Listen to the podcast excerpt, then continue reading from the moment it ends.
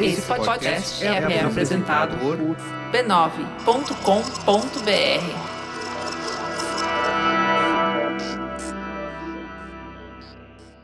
No episódio anterior, começarem a falar dessa rede social. Eu não entendi o que, que era, e daí era o Orkut. Eu tava com 14 eu peguei o auge do Fotolog na estética emo e isso também se reproduzia pro Orkut. Foi quando eu decidi criar uma comunidade chamada Homicidas do Brasil. O meu erro foi não ter escrito que era uma comunidade de sátira. A maior comunidade foi Eu Odeio Gente que Escreve Assim, que é tudo escrito em miguxês, né? Eu sei que em 2007 me chamaram para participar do debate MTV. Sim, e eu, tipo, gente, eu só fiz uma piada na internet. E eu fui atacado logo, sim, de cara com isso. Todos os nomes possíveis e imagináveis que você acha que alguém racista pode dizer, eu recebi todos. Não teve um que faltou. E daqui a pouco alguém manda uma mensagem para mim, eu acredito que no MSN, dizendo: Nossa, Dornelis está famoso.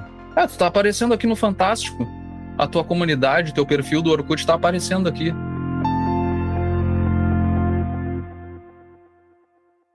Antes da gente começar, um aviso. Esse episódio aborda temas sensíveis, como violência contra mulheres e suicídio.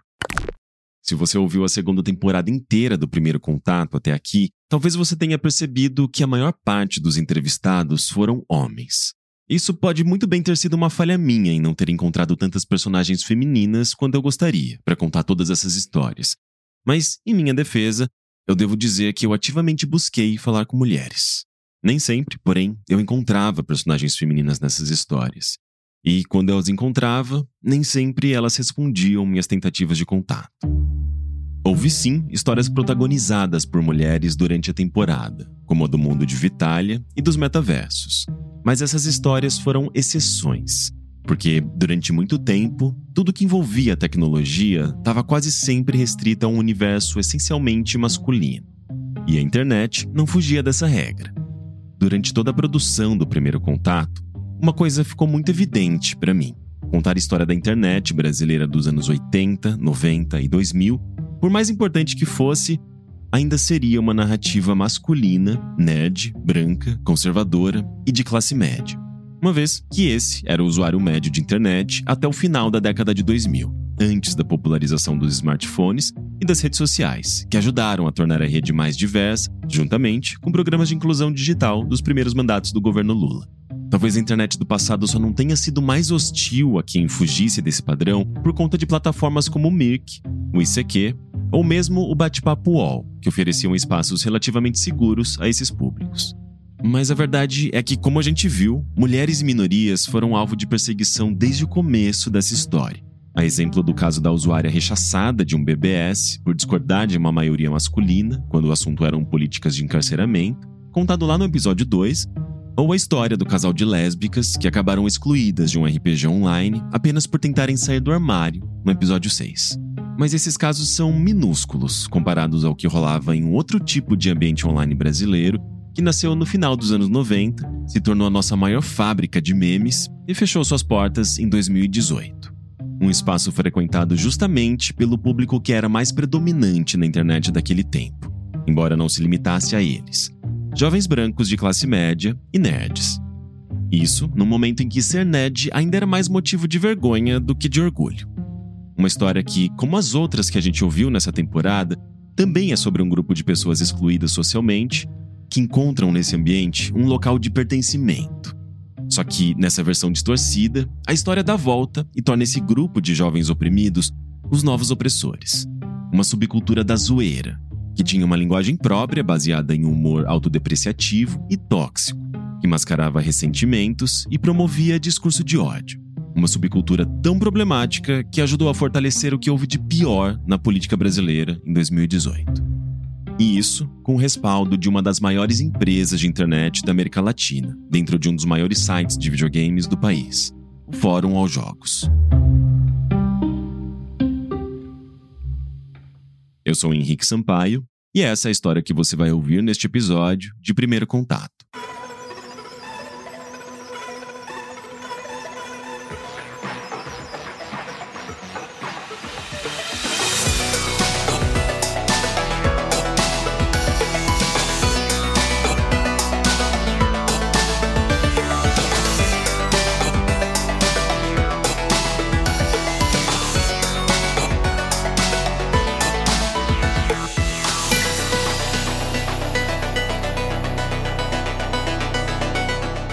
Episódio 9 Meninos Radicalizados.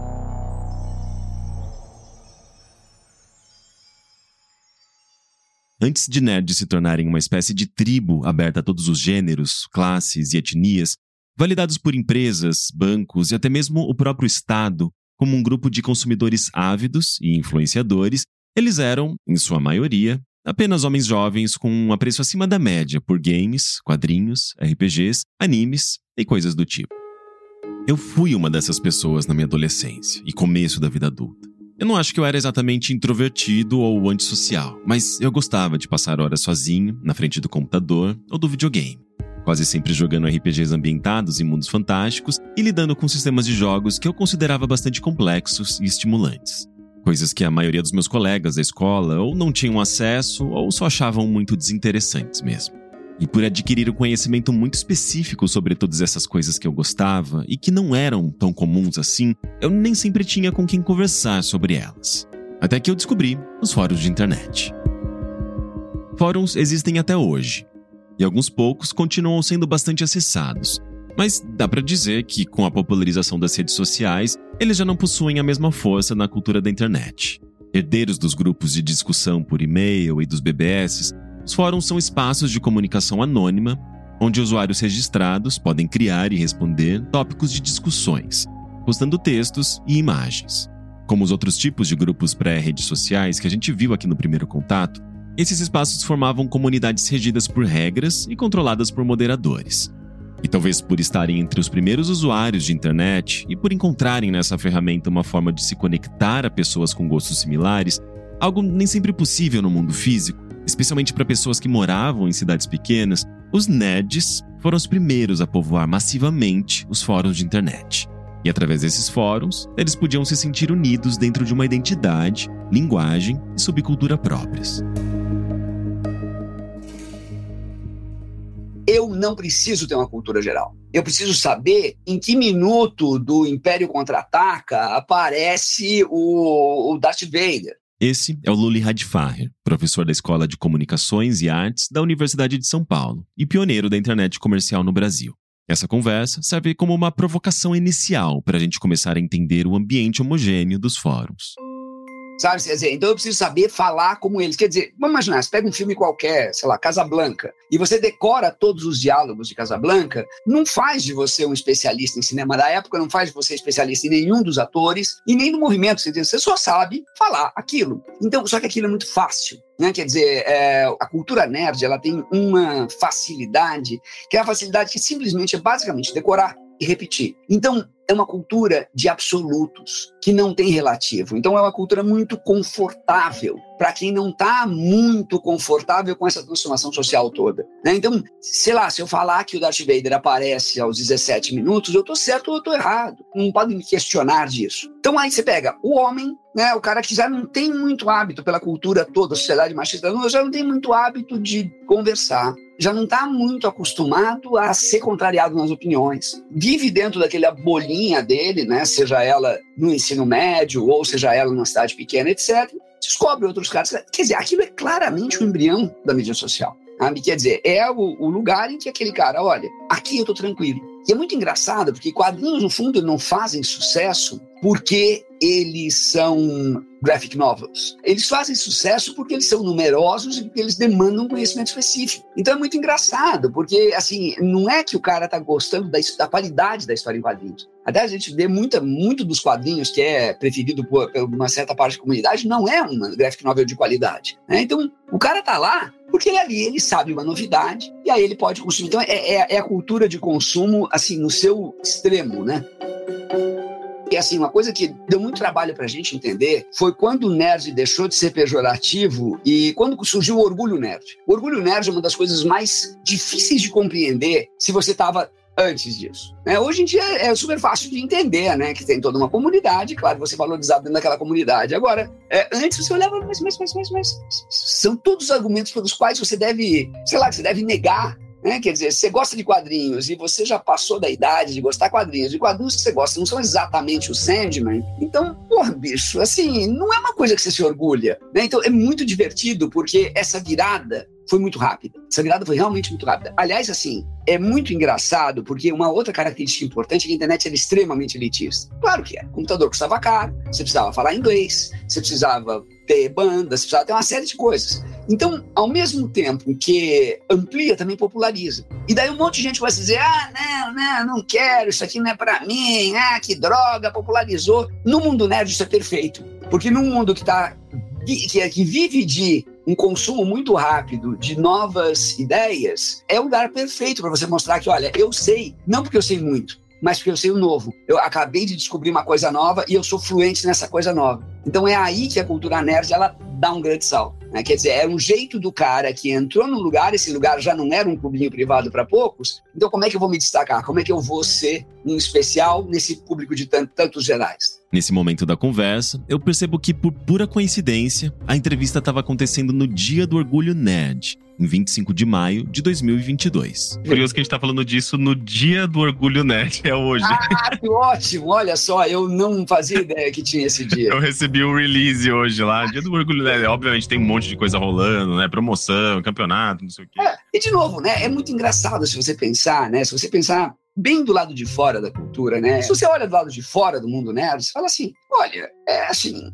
se você reconhece isso como uma fraqueza, tá tudo bem. Né? Então, tipo, ah, sei lá, eu tenho uma queda por sonho de valsa. Ah, então, desculpa. Sei que aquilo ali não é chocolate, é um monte de açúcar e tal. Sei que se eu comer um monte, vou ter um monte de problema. Mas uma fraqueza, mas tudo bem, eu sou humano e tal. Agora, você começa a dar o orgulho do sonho de valsa, você fala assim, cara, mas espera aí, né? Isso não é exatamente alimento, né? Quer dizer, é, se você inverte a cultura nerd, você fala assim, cara, muita gente gosta de Minecraft. Cara, mas Minecraft é muito interessante porque ele pode colocar a ideia de resolver grandes problemas estruturais para crianças. Pô, que bacana. Então a gente joga grandes questões dentro do mundo do Minecraft. Legal. Então eu estou usando Minecraft, mas eu não estou olhando de dentro. Agora, se eu saio de lá e vejo uma fantasia de bonequinho do Minecraft, não entendi nada. Né? Quer dizer, se você entende que Star Trek, por exemplo, vai falar nos especiais, você entende que Star Trek é um dos primeiros seriados uh, de televisão com elenco multirracial, que tem personagem abertamente gay, que tem beijo entre personagens de duas etnias diferentes. Pô, é isso tá dentro da casa das pessoas dos anos 50, cara, ok, isso é um baita, uma baita série. Agora, isso é um lado. Outra coisa é você fazer a orelha pontuda e falar vida longa e próspera. Existem oportunidades maravilhosas, tanto no mundo nerd quanto no mundo gamer. E muitas dessas oportunidades acabam sendo perdidas porque você não, não, não consegue olhar pelo lado de fora, né? Então você acaba sendo aquele, aquele sistema retroalimentador que só te dá mais para quem já tem. Fica como o fanático de futebol. Às vezes você fala, ah, legal, pô, é uma comunidade enorme que se une todo domingo. Pô, dá para fazer uma coisa legal com ela? Dá, mas só serve para é, um gritar contra o outro e ficar acompanhando o número de tabela.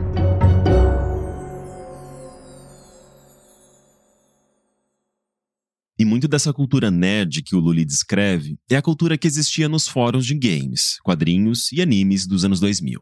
Uma cultura de consumo onde havia uma certa competição por conhecimentos específicos, e onde vigorava uma linguagem típica de ambientes adolescentes e masculinos, com um senso de humor politicamente incorreto e rebelde, alimentada pela própria indústria dos games, dos quadrinhos, etc. Nesse período, uma parte considerável desse público já compartilhava um sentimento de nós contra eles. Nós, no caso, os nerds, e eles, a sociedade em geral e as pessoas de fora desse mundo, supostamente incapazes de compreendê-los. E esse sentimento era alimentado em partes pelas cruzadas morais movimentadas por grupos e políticos conservadores que tentavam censurar e até criminalizar jogos violentos e RPGs. Eu abordo essa história com detalhes nos episódios 9 e 10 da primeira temporada do Primeiro Contato. E nesse cenário, houve um fórum de games que, ali pelos anos 2000, se tornou maior do que todos os outros. Justamente por abraçar essa rebeldia nerd para além dos games. Eu comecei assim a postar em fórum de internet quando tinha uns 13 para 14 anos, mais ou menos. Foi lá para 2007 coisinha besta, assim, tipo, fórum de jogos mesmo. Acho que um era focado em falar mal de Tibia, pra você ver a época que era. Esse é o designer Felipe Braz. Tibia é um RPG online ativo até hoje. Que nos anos 2000, assim como aconteceu com o Orkut, também foi invadido por brasileiros. Depois comecei a mexer com RPG Maker e tinha uma comunidade muito forte no Brasil, que eram a Menace e a Maker Universe. E desses dois fóruns eu fui parar no Vale Tudo, porque era sempre uma referência, assim, de qualquer fórum de internet que você estivesse na época, acabava referenciando essa galera, porque era gigante. O Vale Tudo era um dos diversos subfóruns que existiam dentro do Fórum All Jogos, que por sua vez ficava dentro do All Jogos, que foi um dos sites de games mais populares do Brasil nas décadas de 2000 e 2010, do provedor UOL um site no qual eu trabalhei e um fórum em que eu fui moderador entre os anos de 2007 e 2008. É até engraçado, assim, que às vezes eu trombo com uma pessoa na internet, assim, sei lá, no Twitter, no Facebook, qualquer coisa assim. Cara, você vai ver, se o cara tem uns 30 anos, assim, é meio que dessa parcela, assim, demográfica, assim, um cara branco, meio nerd e tal, tipo, tem uma chance possível, assim, dele ter postado no, no Vale Tudo em algum ponto da vida dele. Que isso, acho que dá uma ideia de dimensionar assim quão grande que era o, o fórum. O fórum aos jogos tinha uma divisão por plataformas de games, como Nintendo, Xbox e PlayStation. Essa última, inclusive, concentrava boa parte das discussões, dada a popularidade dos consoles da Sony aqui no Brasil. Só que, conforme você rolava a tela principal do fórum para baixo, você chegava a uma área de assuntos diversos, como música, cinema e quadrinhos. E escondido ali embaixo de todas essas categorias, na margem inferior da tela, tava a galera do fundão do Fórum aos Jogos, o Vale Tudo, mais conhecido como VT, cuja descrição dizia: Entre se desejar, saia se conseguir. Para você ter uma noção do tamanho do VT, em junho de 2012, ele acumulava quase 15 milhões de mensagens postadas e mais de 660 mil tópicos ativos. Isso considerando que, vez ou outra, a moderação fazia uma limpa de tópicos abandonados. Era um fórum tão, mas tão movimentado que a categoria mais popular depois dele, a seção PlayStation, tinha menos de 2 milhões de mensagens e 74 mil tópicos ativos, aproximadamente 12% menor que o VT. Na verdade, mesmo somando os tópicos de todas as outras 36 sessões do fórum aos jogos, incluindo classificados, o número não chegava a 50% da quantidade de tópicos abertos no VT. Então, embora o fórum se chamasse o All Jogos, o Vale Tudo era, na verdade, o principal destino de quem passava por ali. Um universo próprio, a parte não só do fórum, mas da internet brasileira. Logo acima dele, bem menos popular, mas mais frequentado do que a seção de jogos de PC, por exemplo, estava a categoria Papo Cabeça, que chamava os usuários para discutir religião, ideologias, ciência e literatura. E essa proximidade com o VT e o Papo Cabeça acabou se tornando muito mais do que uma mera coincidência ou uma questão de diagramação do fórum, como a gente vai ver logo mais. Outra parte que acho que também é muito forte era a noção de pertencimento, né? Porque acho que não é nenhum segredo que, que esses fóruns eles atraíam muita gente assim que era ficcionada em alguma coisa, nesse caso geralmente videogame e tal, gente meio sem traquejo social, sabe? Eu, inclusive, assim, não, não era completamente um adolescente excluído na época, mas era bem tímido e tal, não sabia falar com as meninas, público-alvo perfeito, assim. Esse fórum se tornou um centro de gente assim tipo, não sabia se comportar e virou meio que um terceiro lugar para essa galera. Tipo, a galera tinha escola, o trabalho, tinha casa e tinha esse clube, assim, que eles podiam ser quem eles eram. Eu incluso, assim, eu falo eles, mas eu tô incluso nisso. E gerava uma noção de identidade que era um negócio muito maluco, porque realmente era um mundo à parte, cara. Era, a galera tinha a própria linguagem, tinha sua própria hierarquia, seus próprios mitos era uma coisa muito à parte, assim, às vezes eu, às vezes eu pensava nisso, tipo, às vezes é, me sinto mais usuário dessa nação da internet do que brasileiro, porque se eu fosse falar com meu vizinho, com alguém na padaria, eu não ia ter tanta coisa em comum quanto ia ter em comum com essa galera do, do fórum. Então gerava esse sentimento de identificação muito único, não dava para igualar. E foi isso, acho que foi o que me prendeu no começo. Você se vê dentro de uma comunidade. Você tem seu próprio gentílico, né, do fórum e tudo mais. Então, você acaba se identificando ou aprendendo a, a cultura do fórum, né? Esse é o Jefferson, que entrou no Fórum aos Jogos com aproximadamente 15 anos, por volta de 2009. Ele topou falar comigo sobre a sua experiência no fórum desde que tivesse sua identidade protegida. Então, Jefferson é um nome fictício. Você falou de gentílico, eles usavam algum termo específico, assim, para se identificarem? Ah, tinha o VT tudo, né? Que é VT é T tudo de, de teta, né? Porque você, em tese, é nerd e você é gordinho. E esse era apenas um dos muitos termos que eles usavam, como balduco, em substituição a pau duro, direção mesmo, até para evitar o apagamento de mensagens pela moderação, e cocota, para falar de uma menina bonita. Palavras recorrentes naquele espaço onde muitos adolescentes começavam a explorar a sexualidade pela primeira vez. E o uso desses termos pelos usuários reforçava a sensação de pertencer a uma comunidade com sua própria linguagem. Naquela época não tinha nenhum site na internet, acho que nem comunidade do Orkut, que tipo, cara, quatro da manhã e tinha 50, 100 nego postando, tipo, o tempo inteiro, assim, coisa engraçada, coisa diferente, coisa que você nunca tinha visto antes. Felipe Braz, novamente. Era coisa tudo muito movimentado o tempo inteiro. E sabe, não tinha Twitter na época, assim. Você tinha era uma coisa muito de nicho, não tinha feed do Facebook que era que você era bombardeado com coisa nova a cada 5 segundos, 10 segundos. Eu, isso era muito forte comigo, assim, era, um, era estímulo o tempo inteiro. Isso viciava um pouco. Eu dava muita risada, assim, no, coisa. Era sábado, era um adolescente bobando, tinha que fazer, entrava lá e tinha concurso de montagem no Photoshop, eu, era coisa de eu chorar de rir e ficar chorando de rir das duas às cinco da manhã. eu encontrava gente que tinha os mesmos problemas que eu e eu podia me abrir porque ninguém sabia quem eu era, então eu podia ser quem eu queria ser ou quem eu era por dentro. E isso foi o único, acho que nem, não tem nenhum outro tipo de lugar a não ser a internet que possa te proporcionar isso. Você entrava, digamos, em outros fóruns ou image board brasileiros, você não tinha o movimento que o VT tinha, né? Jefferson aqui fala dos image boards, também conhecido como chans. Eles são outro tipo de fórum de discussão baseado na postagem anônima de texto e imagem.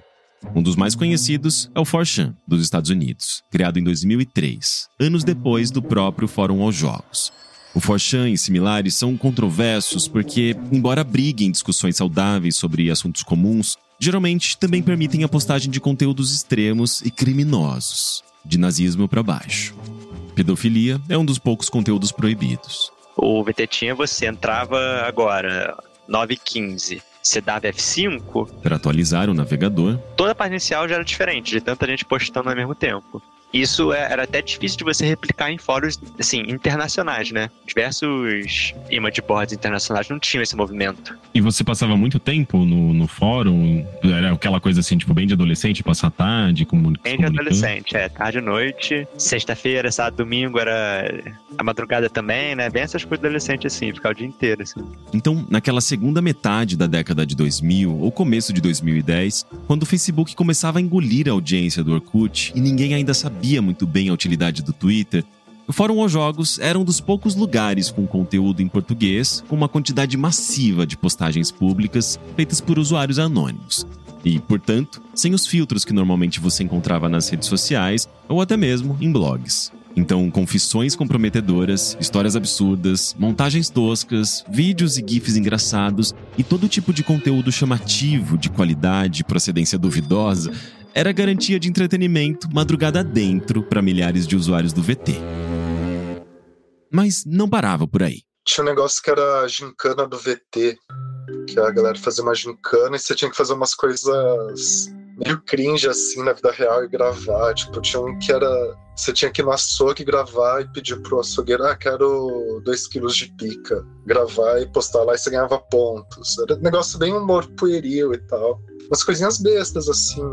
É, tinha o na votação do Marcelo Dourado do Big Brother 10 também, tipo, a galera votou em massa e tal. Sim, o VT se organizava para votar coletivamente a favor do lutador de artes marciais Marcelo Dourado no Big Brother 10. Não coincidentemente, ele era acusado de ser machista e homofóbico durante a participação do programa, além de ter uma discreta suástica invertida tatuada no braço. Tinha uma competição da Capricho para escolher a nova capa da Capricho e a galera foi lá e se juntava e votava em massa para esse usuário ganhar a competição da capa da Capricho. O Felipe aqui não deu detalhes, mas esse foi um dos episódios clássicos de trollagem do Fórum aos Jogos quando eles escreveram o Lord Eternal, um usuário do fórum, na competição Colírios da Capricho, que, a partir de votação popular, elegia o garoto mais bonito do ano.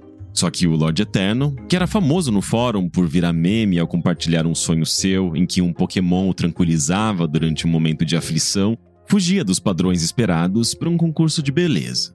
E, justamente para causar com a competição de uma revista voltada a garotas, os usuários do VT votaram de forma maciça, sem se importar com a exposição do colega ou o deboche que geral fazia com sua aparência. No fim, embora o Lord Eternal tenha sido mais votado, a revista o desclassificou, alegando o uso de robôs na votação. Tinha sempre esse negócio assim de fazer. Igual tem no Forchan também, que é de fazer raid nos negócios e tal. Fazer uma raid é tipo usar a força bruta da comunidade para invadir, com grande quantidade de usuários, algum site, afetar votações, enquetes ou atacar e assediar alguém em massa uma imitação das ações coletivas gigantescas que rolavam no 4chan, de onde surgiu, por exemplo, o coletivo de hackers anônimos. Tanto é que o termo para essas ações coletivas lá no fórum era raid, no inglês mesmo, como no 4chan geralmente uma coisa mais positiva, uma brincadeira. Assim, sempre teve um, umas questões assim, uns vieses meio problemáticos desde sempre. Assim, uma coisa meio machista, meio racista, sempre teve.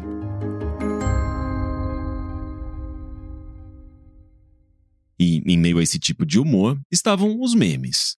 Uma avalanche deles. Assim como o resto da cultura do fórum, uma boa parte deles era importada de chãs estadunidenses, como o Forchan, ou mesmo de chãs brasileiros. Mas apesar disso, o VT foi a sua própria fábrica de memes brasileiros. Coisas que, se botar em palavras, meio que perde a graça. Igual explicar piada. Como nem li e nem lerei. Uma dupla sertaneja fictícia que geralmente era invocada quando o texto do tópico era muito grande. Ou é uma cilada bino, esse usado com alguma frequência para denotar transfobia. Outros ainda seguiam um caminho inverso, nascendo no VT e sendo importado para chãs estrangeiros. Os memes eram recorrentes de um fórum para outro, então se eu estava num fórum de League of Legends, um grupo né, do Facebook de League of Legends, a piada era meio parecida com o grupo de Ragnarok, com o grupo de Tibia, com o grupo de qualquer outro jogo, outro jogo que estivesse jogando na época. Esse é o Pedro. Ele também preferiu ter sua identidade preservada, então esse é o nome fictício. Ali entre o final dos anos 2000 e começo de 2010, ele foi usuário de fóruns, chans e grupos fechados do Facebook. Tinha sempre aquela imagética de meme que estava nascendo, que era aquelas, aquele meme bem tosco do começo, de fuck yeah, de trolei, de full, aqueles bem toscão. Depois foi surgindo o Pepe, aquele sapo, que vai aparecer em tudo que era lugar. Que eventualmente se tornou um símbolo da extrema-direita norte-americana. E meio que o linguajar era bem conectado entre um grupo e outro. Tanto que esse linguajar acabou me jogando em outros grupos de coisas que eu tinha interesse também. Então, isso vai me levando também dentro do Fortran. Eu comecei em abas de Pokémon, eu gostava de ler sobre Pokémon lá, e de repente eu estava acostumado com o site e eu já caía na aba de política, aba de história, e também na aba de anime, são interesses variados que usam da mesma linguagem. Então, a linguagem do meme, do humor, criava uma certa homogeneidade entre esses espaços e que aproximava o fórum aos jogos dos chans, que eram mais permissivos a conteúdos extremos, grotescos, misóginos, racistas e homofóbicos. O brasileiro bebia muito da, do Fortran. Bem isso, o Fortran era a, a torneira, ali existiam as discussões entre as pessoas, anonimamente, e parecia que esses grupos do Facebook, que eram mais a superfície, que eram brasileiros... Ou fóruns, como aos jogos... Pegavam lá e adaptavam para a linguagem brasileira. Um template de meme, uma discussão que não existia no Brasil, que aí eles colocam aqui. Sim, então é, existia essa adaptação. Só que, por conta da barreira de linguagem, era mais comum que usuários do VT frequentassem chãs brasileiros do que o Forchan.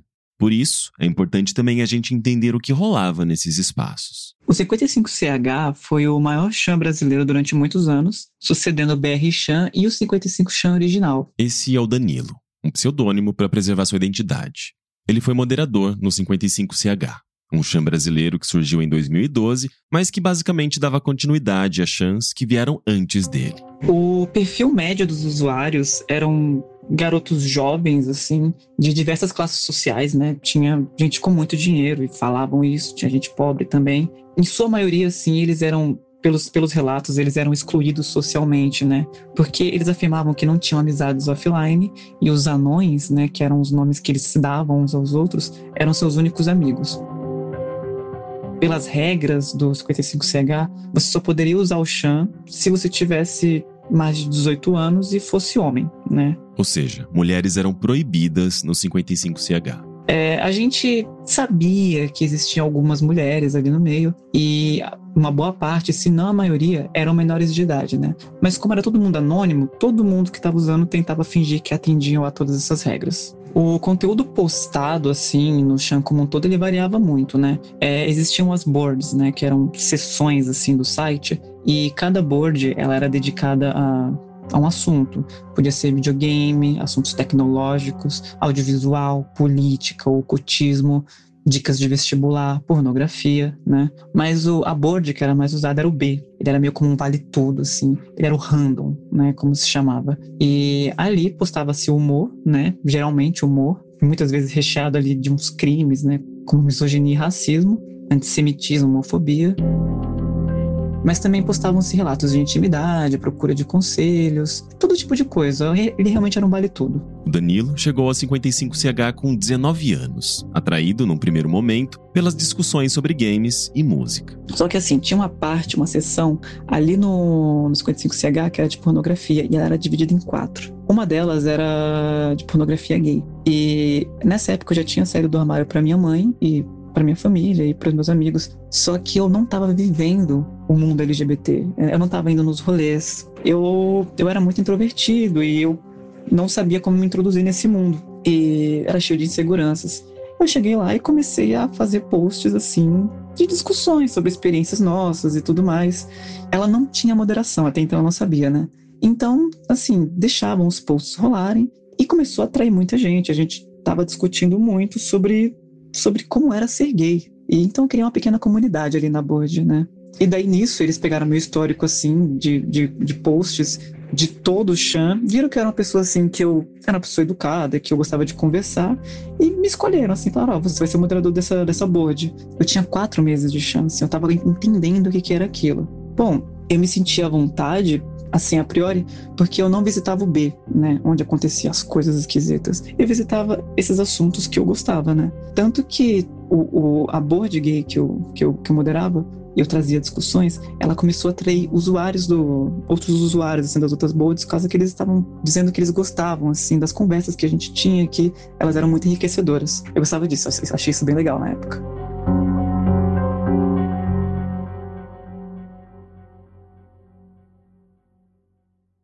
Mais sobre a história do Danilo daqui a pouco. Ali pelo final dos anos 2000, aos olhos de outros homens, o clima de descontração, gincanas e broderagem nerd do Fórum aos Jogos parecia saudável, diante de programas populares de TV como CQC e Pânico na TV, que compartilhavam um humor politicamente incorreto e um tipo de machismo normalizado na cultura popular. Tanto é que a equipe inteiramente masculina do All Jogos no final dos anos 2000 até reconhecia os problemas pontuais do fórum e se prontificava para banir usuários e apagar posts. Mas, naquele momento, parecia ser incapaz de entender que, por baixo da sua superfície, havia algo evidentemente muito errado. Hoje eu percebo o quão machista era, né? Muito homofóbico, muito racista. Pedro, novamente. Por ter vindo de uma bolha de classe média majoritariamente branca, algumas coisas já estavam até normalizadas no meu convívio. Coisas que eu não discutia na época, que pra mim eram ok, uma coisa leve, entre aspas, né? Uh, era muita misoginia, principalmente. Muito piada com mulher. E isso deixava muito evidente que eu, tá, era um monte de homem branco falando com homens brancos ali, heterossexuais, meus amigos também próximos na, na escola eram é, a maior parte homens brancos que gostavam de videogame, então todos nós acessávamos é, esse mesmo discurso, então a gente estava meio que acostumado. E todos esses grupos eram é, a base da misoginia mesmo, principalmente. É, piada com mulher, piada com preto, piada com judeu, piada com, com gay, e piadas que você via que eram leves e que iam crescendo com o tempo. Se você adentrasse certos espaços, você via que essas piadas ficavam mais pesadas. Elas passavam do que era normalizado na sociedade e chegava a coisas mais extremas. Cara, de 2009, uh, sei lá, eu acho que o negócio começou a pegar foi mais ou menos um pouquinho antes do Gamergate, da Botkiss. Eu vou estender um pouco nisso. Felipe, novamente. Vamos parar assim, tipo, período 2009, 2012, 2012 para frente. Esse primeiro período, assim, eu não via coisa muito politizada, mas eu via um, uns traços de racionalismo meio masculinista, assim. O que eu reparava eram esses traços, assim desde essa época começou a se incubar um pouco assim uma ideia de galera norme que não faz parte do fórum e a gente que no, nos termos deles era tipo a gente é os tetas porque é tudo gordinho com a ter tudo virou teta e a galera que eles chamavam de life ruler assim. Indivíduos que curtem a vida de forma mais saudável e sociável novamente a ideia de nós contra eles em 2012, 2013, rolava muito esse ressentimento, assim, ah, tipo, mulher, pessoal mais ajustado socialmente, começou a rolar muito ressentimento, rolava muito ressentimento com quem era diferente. Que, de novo, sempre era gracinha, mas a gracinha com que era diferente era sempre mais pesada. Por exemplo, tinha uma menina lá, a galera sempre pegava no pé dela, assim, porque, cara, era um ambiente só de moleque e tinha uma menina, então ou vão ficar atrás dela e se ela rejeita, eles zoavam ela o dia inteiro.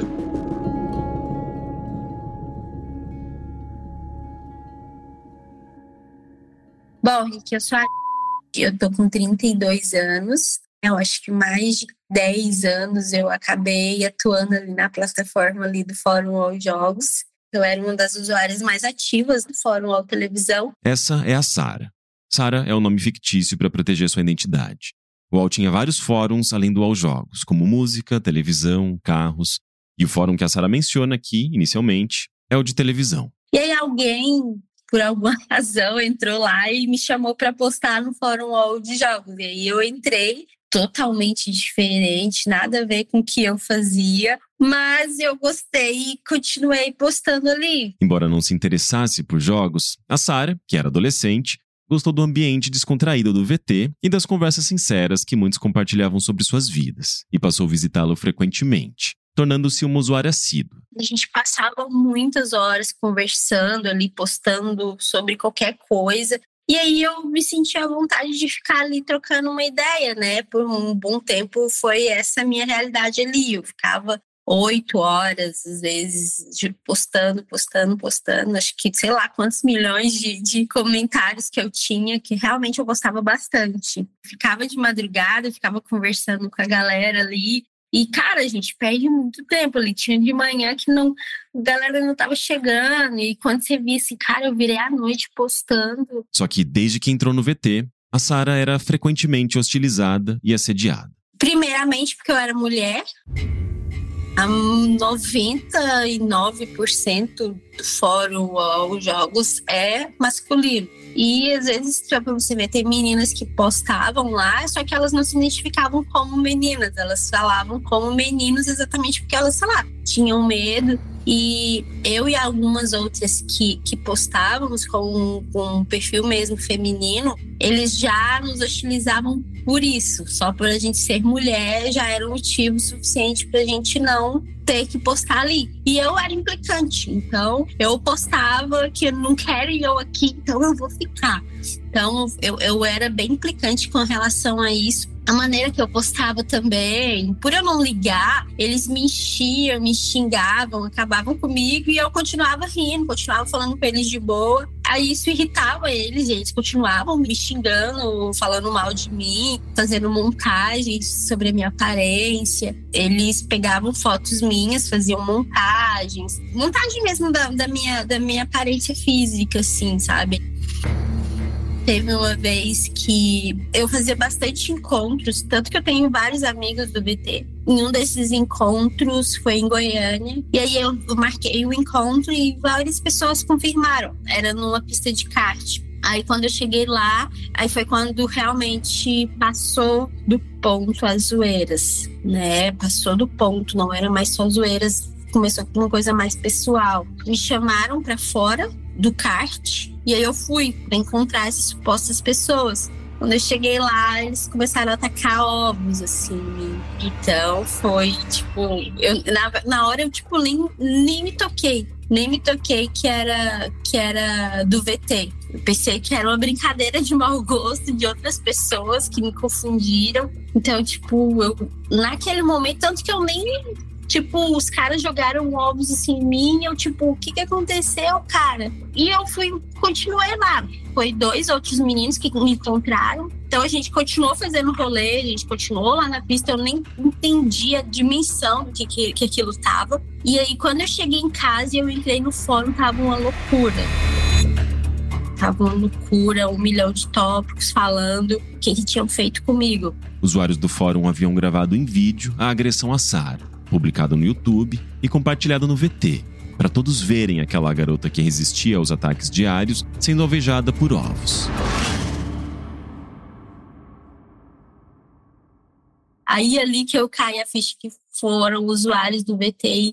E aí muitos que me criticavam naquela época, eles começaram a ter um olhar um pouco mais de, cara, a gente tá exagerando bastante eu sempre tentei enxergar o melhor das pessoas, principalmente dessas pessoas que eram tóxicas. Eu sempre tentava entender o porquê que ela era tão reativa comigo, né? Então, quando aconteceu tudo, eu nem pensei que eu, talvez que eu era muito ingênua, eu nem pensei que poderia ser alguém do VT fazendo isso comigo. Mas na época eu não enxergava uma maldade. E talvez era por isso que eu ficava lá, porque eu enxergava que eles precisavam de conversar com alguém, ou era maltratado pelas mulheres na vida real. Sei lá, vai saber o que, que eu pensava na época, né? Eu, eu tentava enxergar que eles não eram ruins, mas hoje eu percebo tanto que era tóxico aquele ambiente ali.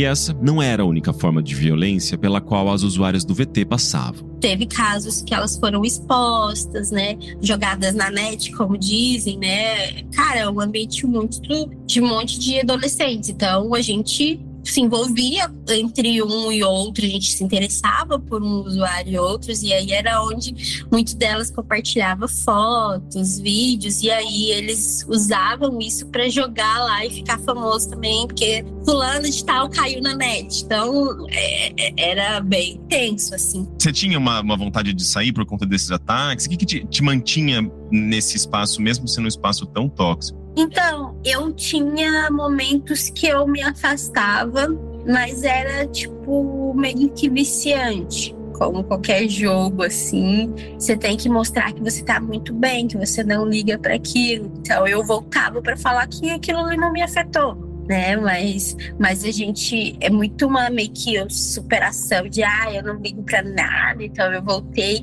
e aí eu voltava e tudo isso continuava muito forte, né?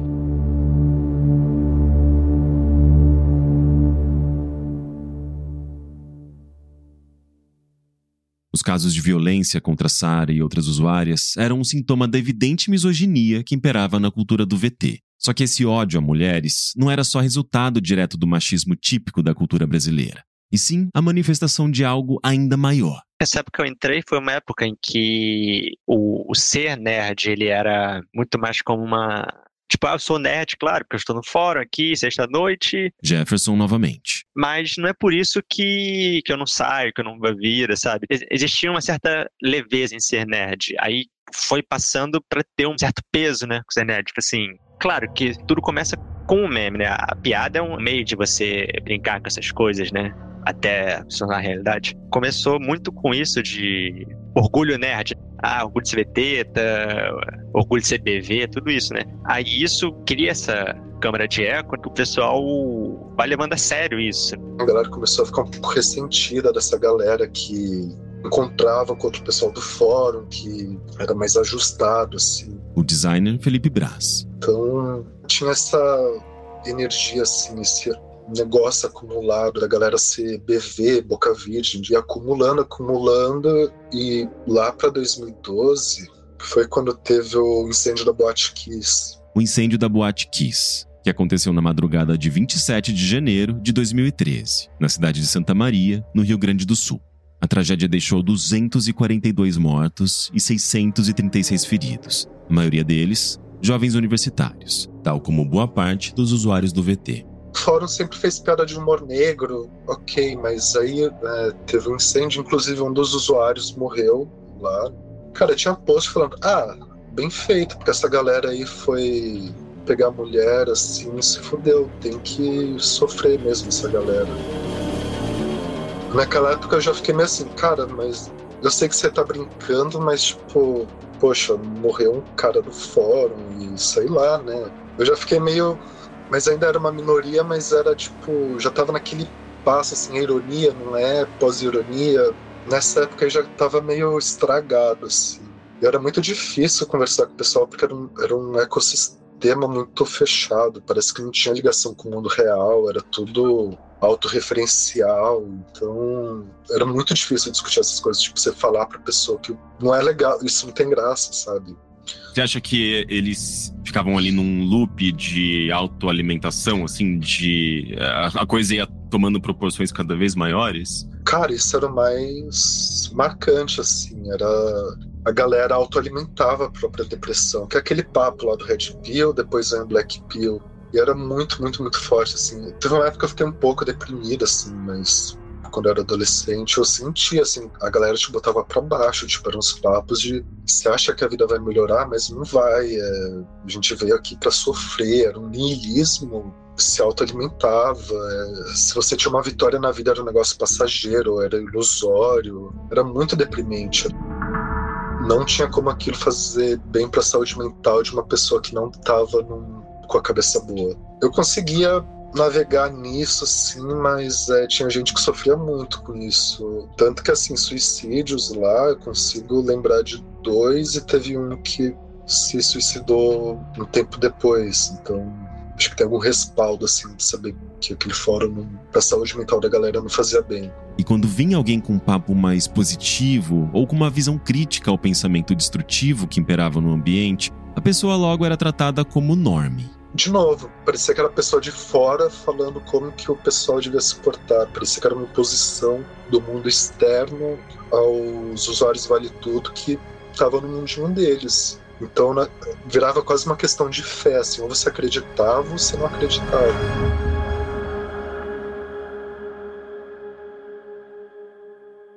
Tudo começou a a mudar assim para mim quando eu fui encarregado de moderar também o B, né? Danilo, que foi moderador do 55CH. Que ele vale tudo, o random. E foi ali no B que eu entrei em contato com coisas assim que me marcaram assim de uma maneira muito negativa. Gore, posts que eram abertamente nazistas, racistas, sabe? Eram coisas assim muito vis. E uma situação específica que me marcou muito, muito, muito. Eu lembro que um dia eu tava lá no B e surgiu o Psyclone, né?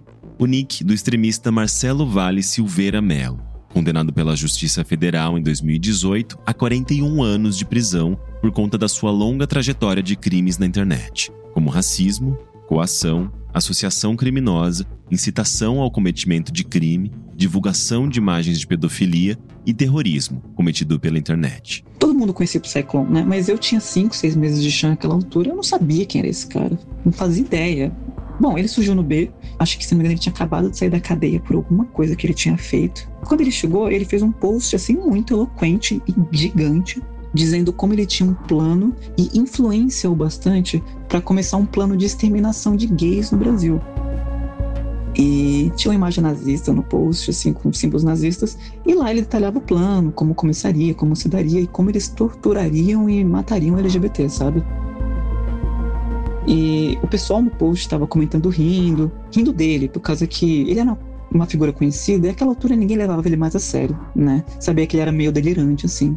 Mas foi meu primeiro contato com esse cara. E era um texto tão cruel, era um texto tão vil que ele me deixou mal por dias, assim. Tipo, eu fiquei muito mal só de ler aquilo. E eu não lembro detalhes do texto, mas eu lembro do sentimento horrível que eu tive lendo aquilo.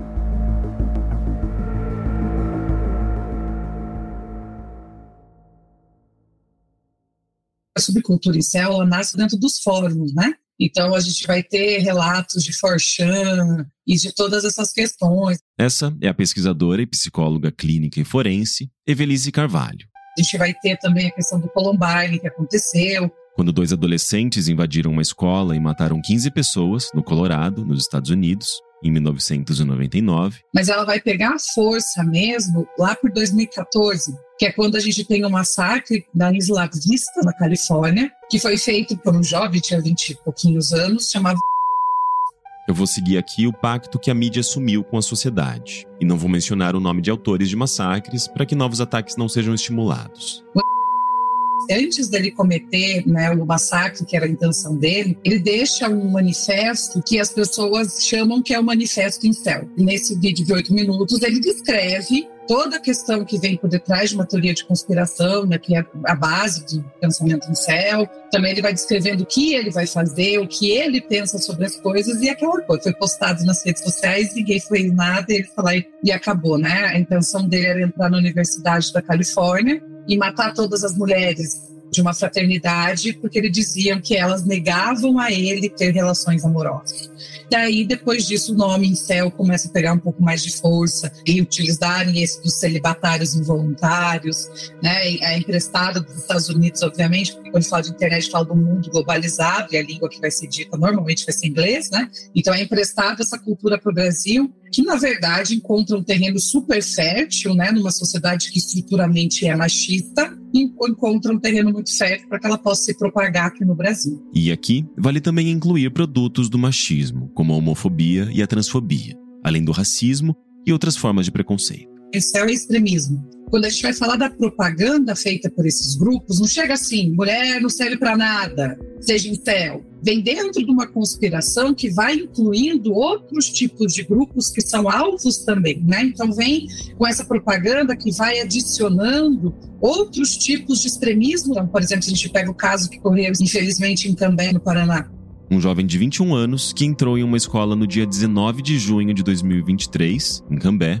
no Paraná, e deixou dois mortos. É, se você pega, né, saiu o relatório, ele tinha influências em céu, influências também de, de questões ligadas ao ISIS né, e terrorismo islâmico. A misoginia junto com questões do, do grupo terrorismo islâmico, que conversa.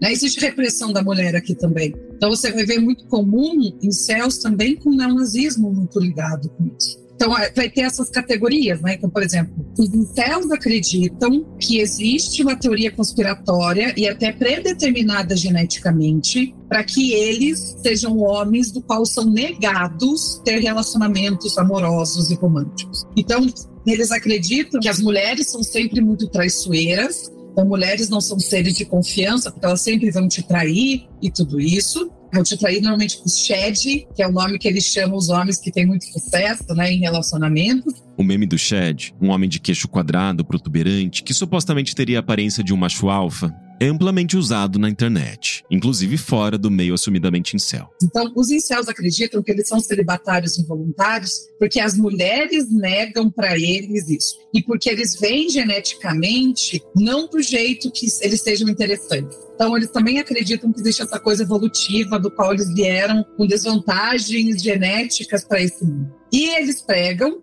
a violência extrema contra a mulher. Então, como se fosse uma eliminação das mulheres, porque as mulheres são as causadoras do sofrimento deles. São causadoras de tudo que aconteceu de ruim na vida deles. Então, isso é uma ideia do incel.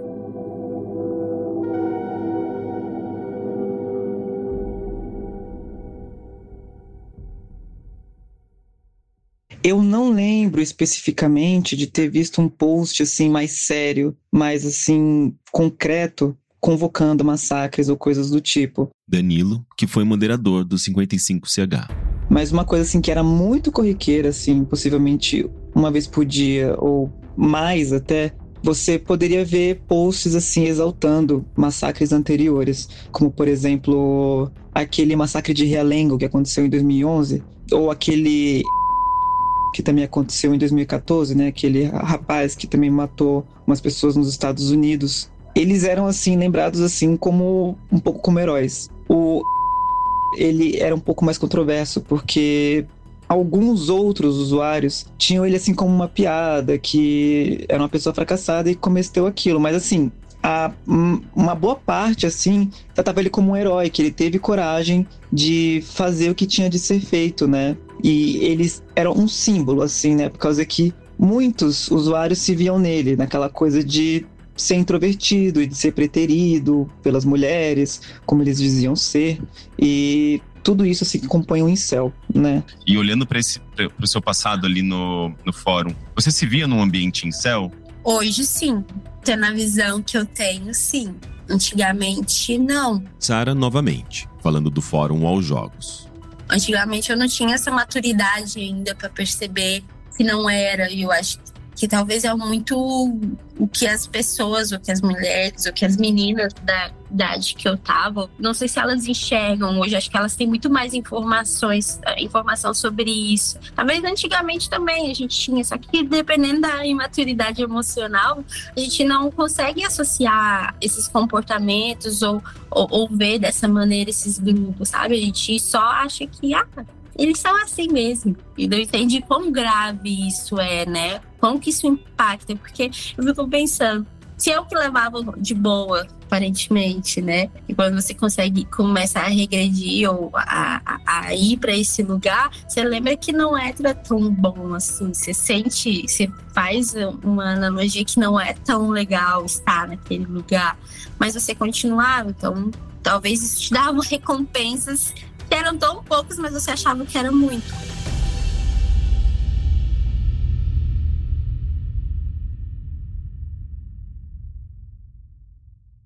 Após o estouro da bolha imobiliária nos Estados Unidos, que causou uma enorme crise financeira global ao final da década de 2000, o mundo se encontrava em um estado de ebulição. Nessa passagem para 2010, as redes sociais já começavam a assumir a forma pela qual elas são conhecidas hoje, com feed de notícias e a rápida viralização de posts que despertavam nos usuários emoções intensas, como notícias sobre política.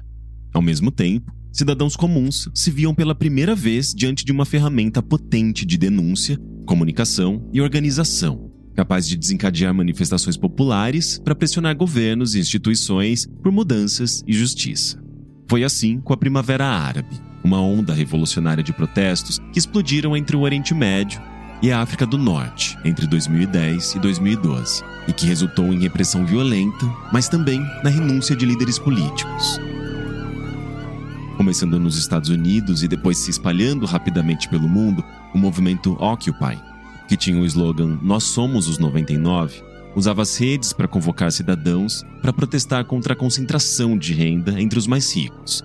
E essa onda de protestos organizados e convocados pelas redes chegou ao Brasil em junho de 2013, pessoas de diferentes cidades passaram a ocupar as ruas contra o aumento de tarifas de transporte público. Quando a polícia passa a agir de forma truculenta, deixando centenas de pessoas feridas e prendendo manifestantes arbitrariamente, a população, que acompanhava tudo pelas redes sociais, se revolta, engrossando o caldo dos protestos com pautas vazias, uma insatisfação generalizada e colocando o país em um estado de instabilidade política. Se a gente for pensar na segunda metade né, dos anos 2000, era o auge do, do, segundo governo Lula, né? Então, é, o tipo de, de coisa que eles falavam é, tinha um apelo mais reduzido mesmo. Agora, eu acho que isso certamente começou a mudar à medida que o PT foi se desgastando mesmo, né? A doutora em ciência política, Camila Rocha. Se a gente for pensar 2005, que coincidiu mais ou menos, o Orkut foi criado em 2004, né? Então 2005 foi o ano que eclodiu o mensalão, em 2012 foi o julgamento, né? Ao mesmo tempo, o Lula já tinha saído do poder, a economia começou a patinar. Aí eu acho que esses grupos ultraliberais começaram a, a ampliar o discurso deles, insistindo muito nessa pauta da corrupção, associando o PT com corrupção. E em 2011 e 2012 também teve muitas, isso no Brasil todo, assim, muitos protestos contra a corrupção, mas corrupção em geral, né? Mas aí, claro, esses grupos iam e forçavam mais a, a, a barra em relação ao PT. E aí, bom, teve junho de 2013. Os protestos. 2014 teve, né, a Operação Lava Jato. E aí, 2014, eu acho que foi um ano muito significativo, porque foi o ano da reeleição da Dilma Rousseff. Aí eu acho que esse foi o, o ano em que, aí, de fato, enfim, a, a, maré mudou mesmo, assim, sabe? Foi um ponto de. Como é que a gente chama? Uma conjuntura crítica. E grupos ultraliberais e de extrema direita, associados a conspiracionistas como Olavo de Carvalho, começavam a se aproveitar dessa conjuntura crítica para angariar apoiadores pela internet. E você menciona bastante o Orkut, né, na sua tese, no seu livro. Qual que foi a importância do Orkut uh, especificamente para esses grupos ultraliberais e eventualmente extrema-direita brasileira? Então, foi muito fundamental porque é claro que existiam outros espaços, né? Não é que o Orkut era o único espaço, o próprio né, o fórum ao, jogos, tinha outros fóruns, mesmo esses chans, né? Também o pessoal frequentava.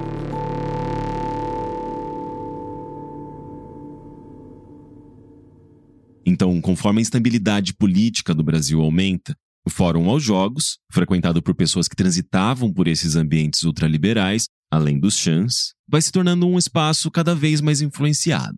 Ele foi se radicalizando muito rápido, eu diria assim, porque em 2009, quando entrei, não era assim. Em 2002, ou menos quando eu saí, já era muito mais forte isso, sabe? Jefferson novamente. E assim, três anos é um tempo muito rápido para um fórum que era brincadeiras, gente se conhecendo realmente, para virar algo político, né? Tipo assim, um lugar político. O próprio Gamergate eu apoiei na época, né? Eu caí nessa aí também, né? Claro, depois de anos eu fui, fui ver o que, era o realmente Gamergate, o que, eu apoiei. Mas na época me levaram nisso aí.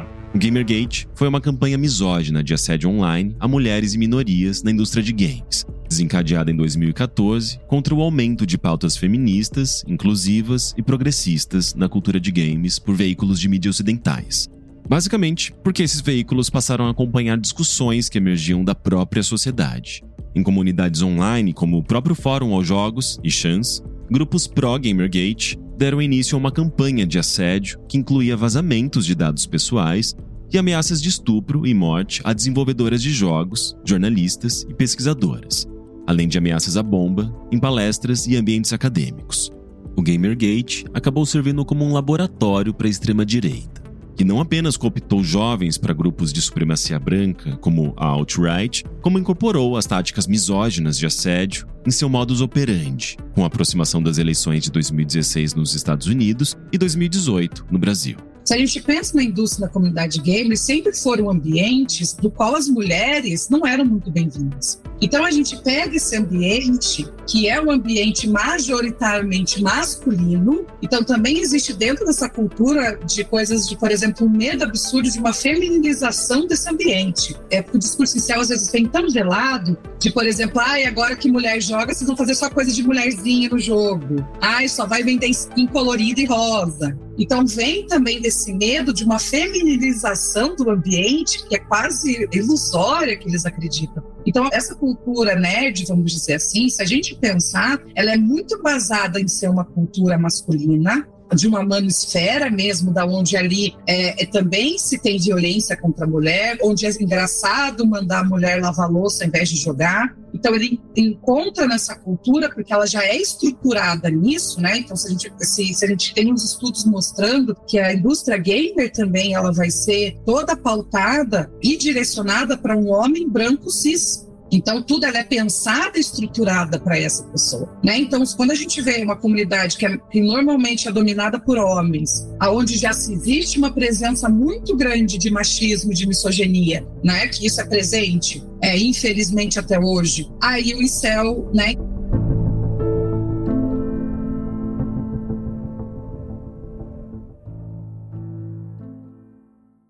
Nessa época, a criação de tópicos de panela começou a aumentar. Aí você tinha a panela da escola austríaca, ou era panela libertária, ou era panela Mises. Nesse último ano, deu para ver bem a influência desses escritores, né, agindo. Escritores, ideólogos adotados pela extrema-direita. E isso é paralelo ao que aconteceu também lá fora, no, no Forchan, e os outros fóruns, esses escritores também foram ganhando proeminência, né?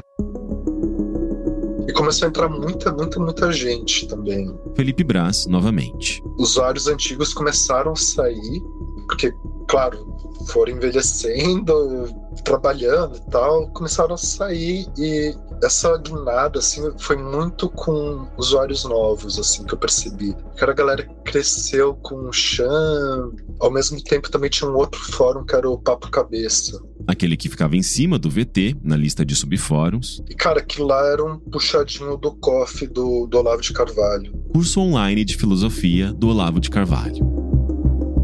Eu entrei lá uma vez, era deprimente o negócio. Uma pseudo-intelectualidade, assim, era nego postando livro. Ó, oh, tem que ler esses livros aqui para se tornar intelectual da direita, era lista de livro. E lá eles estavam numa sede, assim, de criar um grupo intelectual que fosse bater de frente com os intelectuais de esquerda das universidades. Óbvio que era um negócio super meio que estética. Era... Eles queriam mostrar que liam muito livro, que tinham os argumentos certos. Foi naquela mesma época, assim, de discutir para refutar o cara com as falácias. Foi, foi esse caldeirão, assim, de vários elementos. Então juntou o Gamergate, que acho que foi muito de ensinou esses termos de guerra cultural, de disseminou muito. A eleição do Trump também, né? Tudo meio, foi tudo meio junto assim, eu tava discutindo com o pessoal, não, gente, o Trump tem apoio da, da extrema-direita. Acho que nem chegava a falar que ele é de extrema-direita, falava que ele tinha apoio da extrema-direita.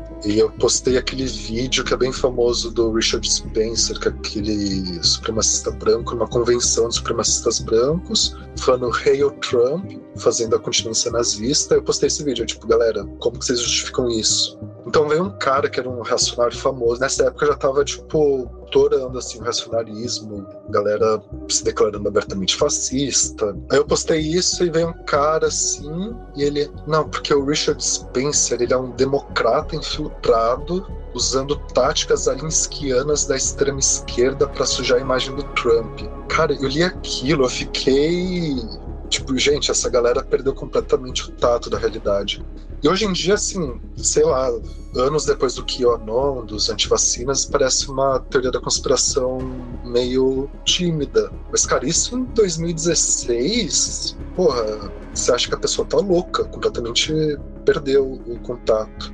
Teve outro momento assim, eu tava discutindo relacionamento assim e tal. Aí o cara falou, não, porque marxismo cultural, sei o que, não me deixa pegar mulher e tal. Foi meio que nessas palavras eu, eu falei diretamente assim, cara, você acha que você é virgem por causa da esquerda? Ele falou, sim, por causa da esquerda, que eu sou virgem até hoje.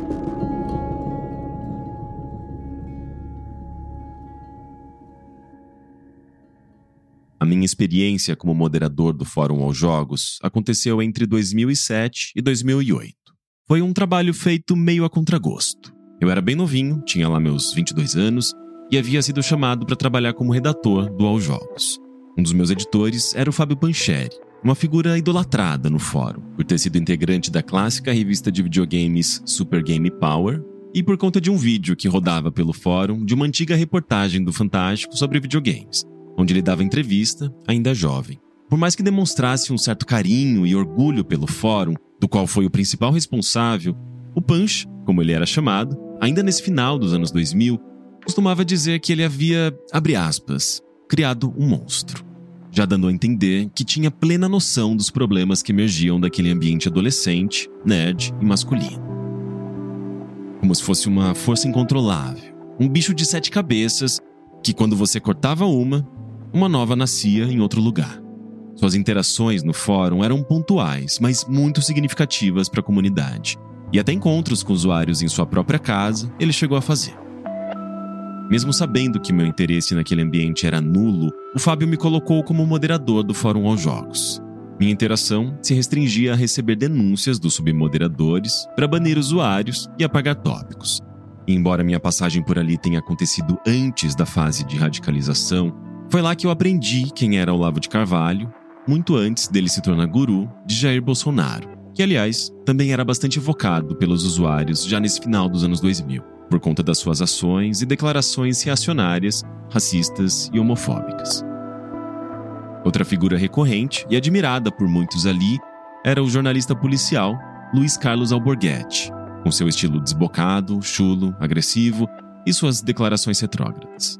Lá no fórum, eu via imagens chocantes de violência, mutilação e pornografia a cada uma semana ou 15 dias, especialmente de madrugada, quando os submoderadores me acordavam dizendo que estavam sofrendo uma raid. Lá, eu tive que lidar pela primeira vez com assédio online, quando descobriram meu Orkut e começaram a postar fotos minhas e ridicularizar meu corpo. O fórum, inclusive, foi a principal razão para que eu tenha optado por encerrar meu trabalho no UOL, uma vez que o Fábio queria me manter como moderador, enquanto minha vontade mesmo era escrever reportagens e fazer coberturas no UOL Jogos. O UOL Fórum e o Fórum de Jogos especialmente era um antro de fascistas. Era, os caras ali eram criminosos nesse nível de crime. Né? Não é crime vulgar, era um crime avançado. Esse é o jornalista Ricardo Fortius, que trabalhou no UOL por mais de 20 anos. Dentre suas diversas funções na empresa, ele foi gerente geral do Bate-Papo UOL. Ele também está nos episódios 3 e 4 dessa temporada do Primeiro Contato. Eu passei dois anos fora do país, fazendo frilas para o UOL, reportagens. E quando voltei, foi pedido para que eu fizesse uma investigação nessas plataformas para, enfim, o que, que a gente pode evoluir, retomar. E, cara, não ouvi nenhuma história boa do UOL Fórum. E aqui, o Ricardo também inclui outros fóruns do UOL, e não apenas o de jogos. Estou falando dentro da empresa. Estou nem me referindo a fora da empresa. Mas dentro da empresa, quando eu abordava as pessoas nesse sentido, todo mundo tinha uma história muito cabulosa para contar. Então isso também para mim foi determinante para propor um, um, encerramento fora a pilha de processo que veio parar do lado. Acabei de voltar para a empresa, aí alguém vem com um carrinho e joga do lado da minha mesa caixas e caixas de processos judiciais do meu fórum. Por conta do fórum específico? É, mas a maior parte dele do, do fórum do All Jogos ou era geral? Assim? Era geral, mas a maior parte do All Jogos. De o que? Difamação? De... Difamação, calúnia, assédio sexual, crime contra a honra, nazismo. Nossa, velho, muito deprimente. Foi um, negócio assim que. É, é, tanto é que eu não dei nem alternativa. Eu falei assim, olha, isso aqui não dá para fazer nada com isso aqui. Isso aqui tem que desligar. Hoje. hoje. Isso aqui é uma bomba relógio, isso aqui vai explodir na nossa cabeça, não tem condições de lidar com isso aqui. Não há tecnologia que resolva o problema que está acontecendo aqui, porque o problema não é tecnológico, o problema é de concepção. Então, não dá. É simplesmente precisamos encerrar isso. Aquilo era tão controlado pelo Pancheri, era meio ali a vidinha dele ali, né? E, e, ele centralizava mesmo. Aliás, o Fábio Pancheri deve ter morrido com ódio de mim por conta do, do fórum, porque era a vida dele. Era um, o, o Fórum Jogos ficou um tempo a mais, a gente fechou a plataforma, mas o Jogos era até outra plataforma, ele era apartado do Fórum mas eu avisei, assim, olha, nós estamos fechando o Wall Fórum e o Wall Fórum Jogos vai ser fechado na sequência. Então, e ele achou um, uma barbárie, porque enfim, ficou bem bravo comigo com aquilo ali. E ficou triste mesmo. E eu, eu entendi as, as, razões pelas quais ele estava triste, porque, mas assim, mas era utópico, era um. É, um é, não, um não tinha razão para estar tá triste. Aquilo era uma bosta. Não tinha cabimento. não, vou, não vou dourar a pílula aqui. É, não tinha cabimento aquilo, aquilo. Não tinha como lidar. Então, assim, muitas pessoas como você, que moderava aquilo, conversavam comigo e falavam assim: eu não tenho mais condições psicológicas de lidar com aquilo. Aquilo é muito difícil. É muito difícil. Eu achei até que eu ia ser assassinado. Falei, cara, era tanta ameaça que eu recebi por causa disso, porque nós fechamos o Porque não tinha como sair daquilo. Não tinha outra coisa a fazer. Eu me lembro de ter falado. Assim, mas ela falou assim, qual é a providência? Eu falei, não, vamos fechar o fórum. É isso, vamos fechar. Não vai ter mais. Acabou. Morreu. Mas é milhões de páginas. Eu falei assim, ah, então. Então, beleza, então deixa os criminosos ali. Sério, eu achei que eu ia levar um, um. que as pessoas ficaram muito iradas com o fechamento. Da minha história do UOL foi o a pior parte, assim, foi fechar o All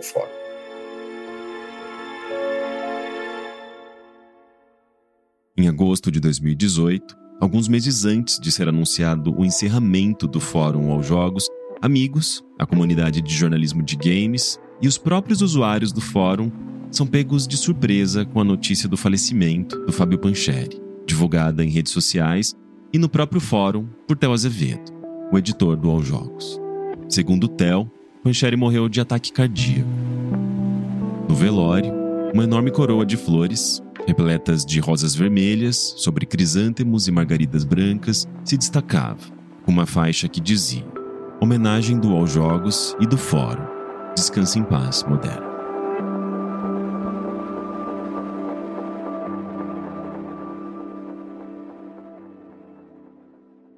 Apenas algumas semanas depois desse evento, o Brasil entraria em um dos seus períodos mais sombrios, em partes por conta de jovens radicalizados em ambientes online, como o Fórum aos Jogos. 94,44% das urnas tá apuradas. Então, portanto, está eleito Jair Bolsonaro, do PSL, está eleito para presidir o Brasil pelos próximos quatro anos.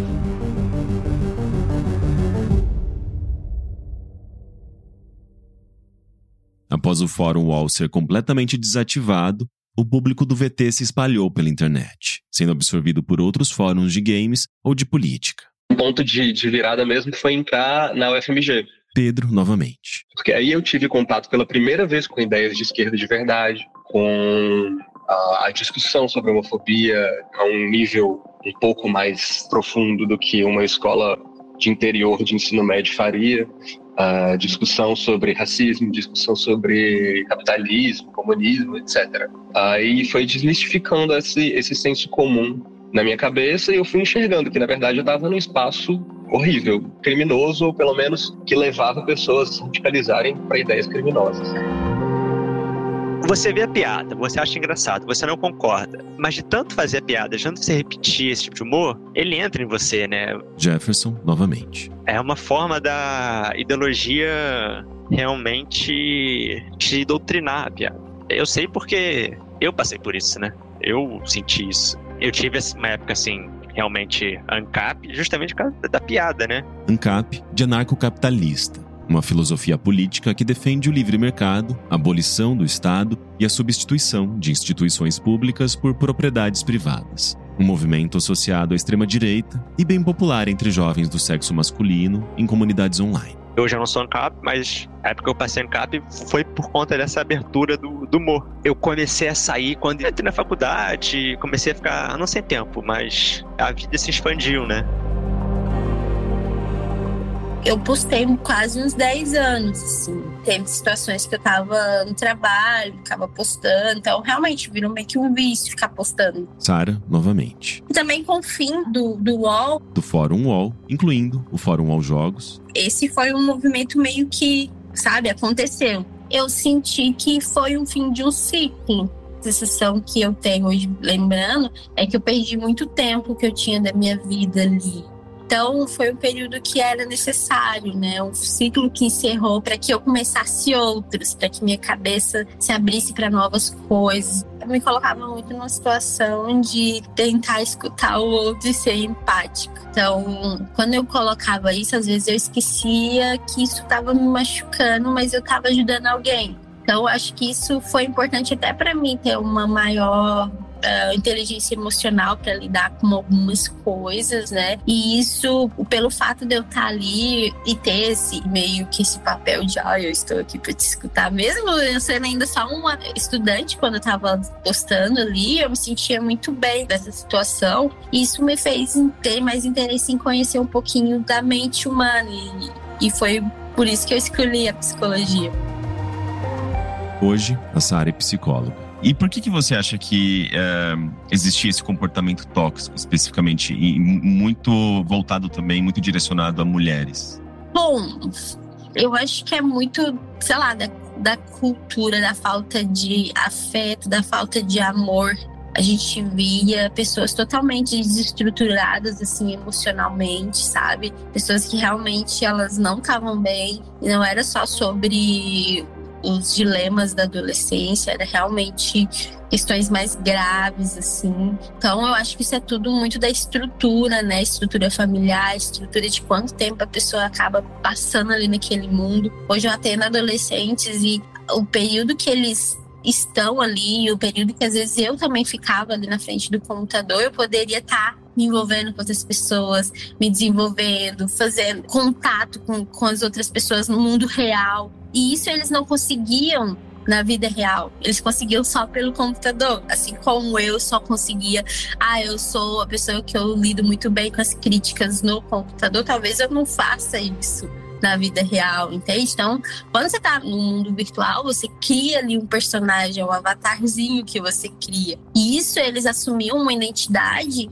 uma agressividade que talvez eles não tinham, mas era uma maneira deles colocar isso para fora. E aí eles usavam o fórum para usar isso como arma, entende? Então era meio que um espaço ali onde eles se sentiam protegidos uh, e seguros, de certa forma, e fazendo parte talvez de uma comunidade né, no qual eles tinham lá seus amigos e tudo mais. Mas você acha que isso não supria necessidades reais, emocionais que eles teriam na vida real? Você acha que o, o, o espaço digital, a internet, né, a comunidade virtual, ela não, não cumpre 100% desse papel que teria na vida real, numa comunidade real? ela não cumpre porque as necessidades deles continuam.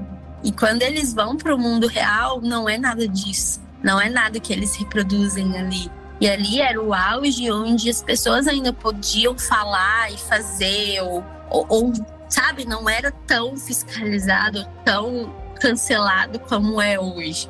Então, as coisas que eram ditas ali eram aceitas, tá tudo bem. Isso reforçava a, a, o comportamento mais agressivo na internet, um comportamento que ou uma dificuldade que eles teriam até com de falar com as mulheres mesmo na vida real. Eles não sabiam e aí eles iam para a internet e xingavam elas de tudo quanto é nome, exatamente pela essa incapacidade de lidar com uma mulher, de tratar uma mulher bem. Então, isso em vez de ajudá-los a, cara, toma outro tipo de atitude, isso fazia com que eles continuassem reproduzindo e continuassem se isolando do mundo e ficando ali tempos e tempos e tempos, sabe? Ficando cada vez mais antissociais, ficando cada vez mais distantes da realidade que eles tinham.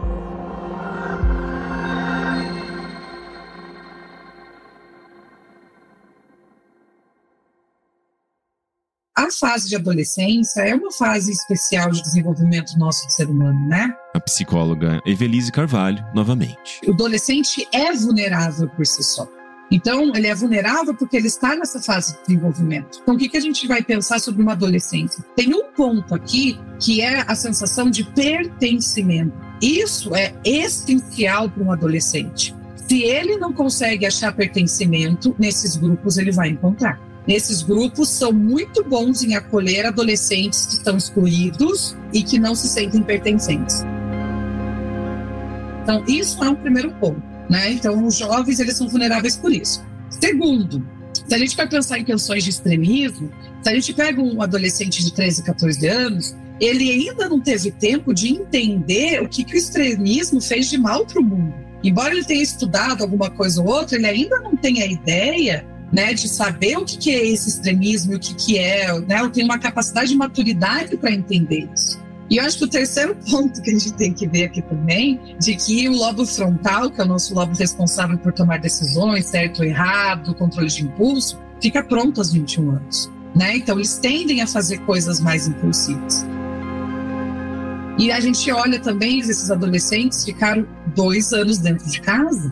Aqui, a Evelise se refere à pandemia. Só consumindo aquilo que é mandado, foi mandado para eles, né? Então, por isso que eles são vulneráveis. Eles são vulneráveis por causa desse, dessa fase que ele, em especial, que ele está de desenvolvimento, que torna é alguém vulnerável a esses grupos. Então, pessoas mal intencionadas pegam alguém né, vamos pensar aquele, aquele adolescente que infelizmente tem problemas de relação interpessoal, não consegue ter amigos, família negligente, pai, mãe negligente, não consegue muito bem na escola. Ele tem uma vida enfraquecida, mas aí chega um cara e fala: não, né? Nossa, você é o cara, é o mundo que está conspirando para que você não consiga.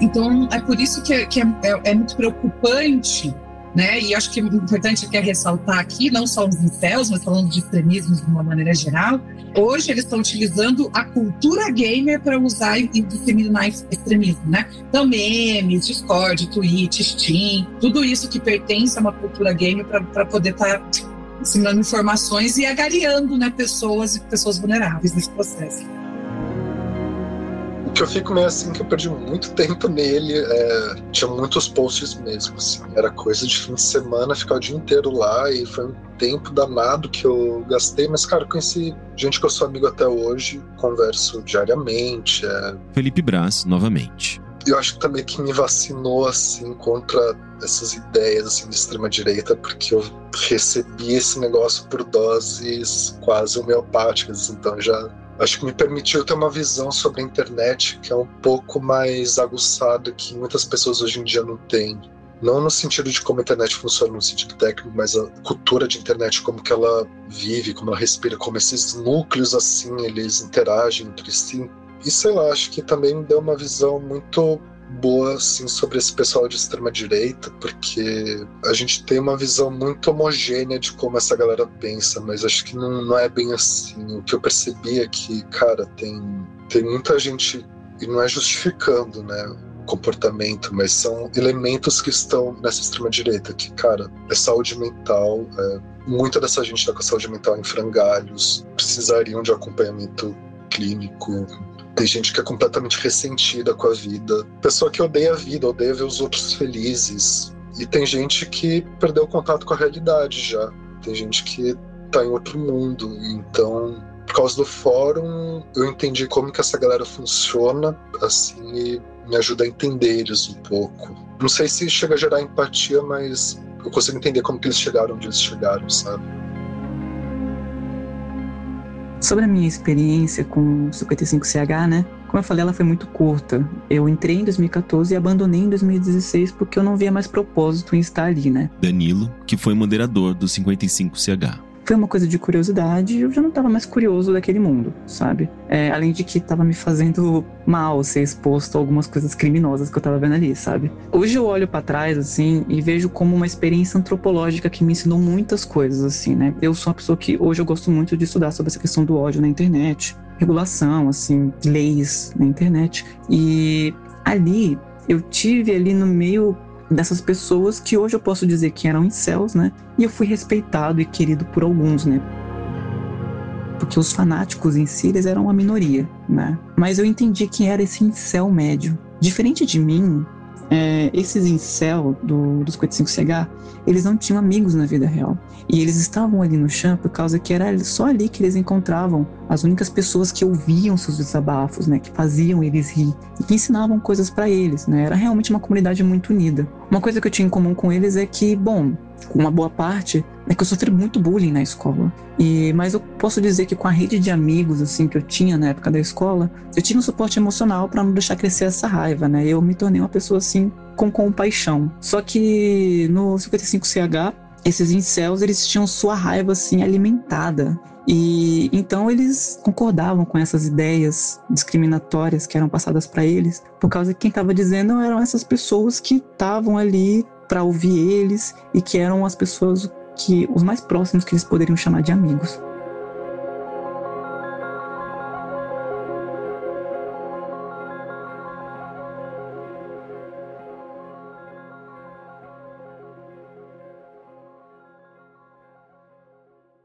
Se você sente que está precisando de ajuda e de alguém para conversar, entre em contato com o Centro de Valorização da Vida. Eles podem te ouvir sob total sigilo e anonimato. Os contatos podem ser feitos pelo telefone 188 ou pelo site www.cvv.org.br, por chat e e-mail. Eu vou deixar o link na descrição desse episódio. No próximo episódio, aconteceu uma apropriação corporativa mesmo dos espaços online. Então, ah, o conhecimento foi democratizado, sim, esse é um aspecto super positivo.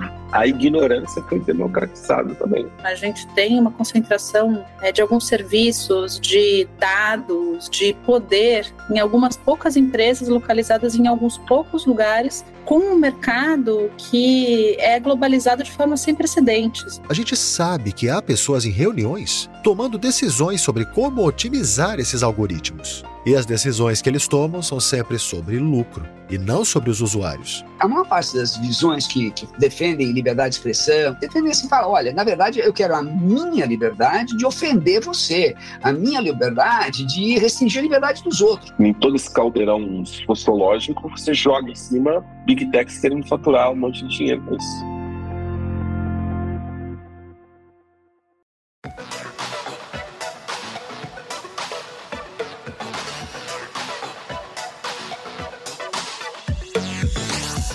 Primeiro Contato é uma produção minha, Henrique Sampaio, em parceria com o B9. Caso você tenha curtido esse episódio, eu posso te pedir para você entrar no seu tocador de podcast e dar cinco estrelas? Outra forma de me ajudar a fazer com que o primeiro contato chegue a mais gente é compartilhando o link do episódio. Eu sou Henrique Sampaio, idealizador, produtor, roteirista e apresentador do Primeiro Contato. A edição de áudio é do Gabriel Pimentel. O B9 tem direção executiva de Carlos Merigo e direção criativa de Alexandre Potashev. A comercialização e o atendimento são de Camila Maza e Thelma Zenaro.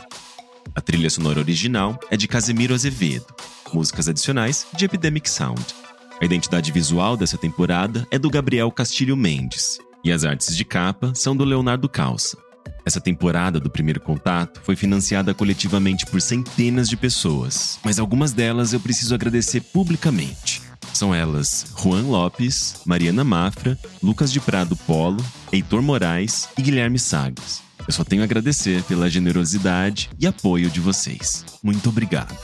Você pode falar conosco através do e-mail primeirocontato@b9.com.br e seguir nossas redes sociais no arroba brains9 e arroba Rique Sampaio, tanto no Twitter quanto no Instagram.